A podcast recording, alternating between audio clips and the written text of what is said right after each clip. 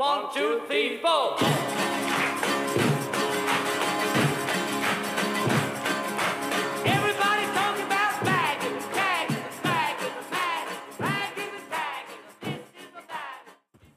Yoko Ono, de Francesca Caballo y Elena Favilli.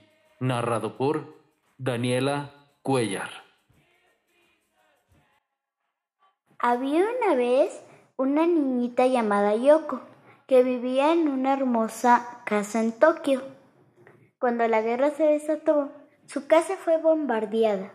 Yoko y su familia tuvieron que huir para salvar sus vidas. Su hermana y ella se quedaron sin juguetes, sin cama, sin dulces y sin ropa. Tenían que mendigar para poder comer. Otros niños los molestaban porque habían sido muy ricos, pero ahora eran los más pobres entre los pobres. Al crecer, Yoko se convirtió en un artista de performance. La gente no solo veía sus obras de arte, sino que participaban en ellas. Por ejemplo, en un performance de Yoko les pedían que cortaran con tijeras la ropa que ella traía puesta. Un día, un músico llamado John Lennon fue a visitar una de las exposiciones de Yoko. Su arte le pareció fascinante y se volvió su fan. John y Yoko empezaron a escribirse cartas y con el tiempo se enamoraron perdidamente. Grabaron canciones juntos, crearon proyectos fotográficos y hasta hicieron películas. En ese entonces, Estados Unidos estaba en guerra.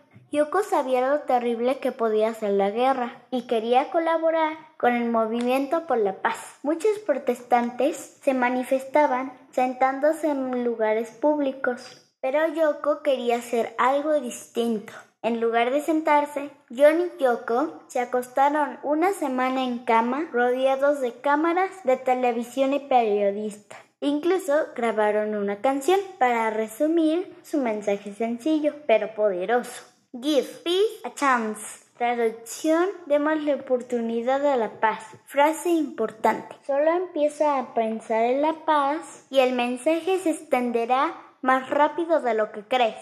Yoko Ono.